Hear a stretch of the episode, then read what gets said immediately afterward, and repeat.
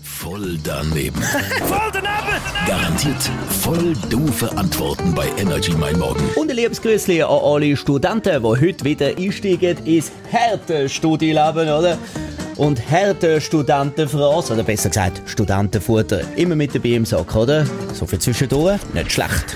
Es geht wieder ein bisschen um ein ernstes Thema, Kannibalismus, oder? Menschen essen Menschen. Es gibt ja auch Leute, die haben es vor allem auf jüngere Menschen abgesehen. Konkret, was haltest du von Menschen, die Studentenfutter essen? Ähm, ja, ich finde es gar nicht korrekt. Ich finde es auch grusig, wie man so etwas machen kann. Ich finde allgemein Kannibalismus sehr makaber. Spezifisch auf Studenten. Ich meine, auch die haben Vorlieben. Studentenfutter, was ist denn das konkret? Studentenfutter, so wie wir es kennen, einfach wirklich Menschen, die andere Menschen essen und spezifisch abgesehen auf Studenten. Was sind das für Menschen, die es dann gerade auf Studenten abgesehen haben? Was meinst du? Ich glaube, die haben also eine be- ähm, gewisse Beziehung zu jüngeren Personen. Das geht schon fast unter ähm, eine Kinderschändigung. äh, Schä- Schän- Schändigung? Kennst du jemanden, der Studentenfutter isst?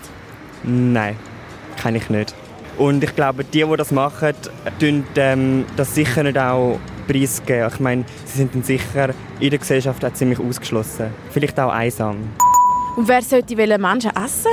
Obdachlose, Hast du schon mal Studentenfutter gegessen? nein, also es ist eh auch nicht erlaubt und ich würde auch aus einem klaren Menschenverstand auch so etwas nie essen.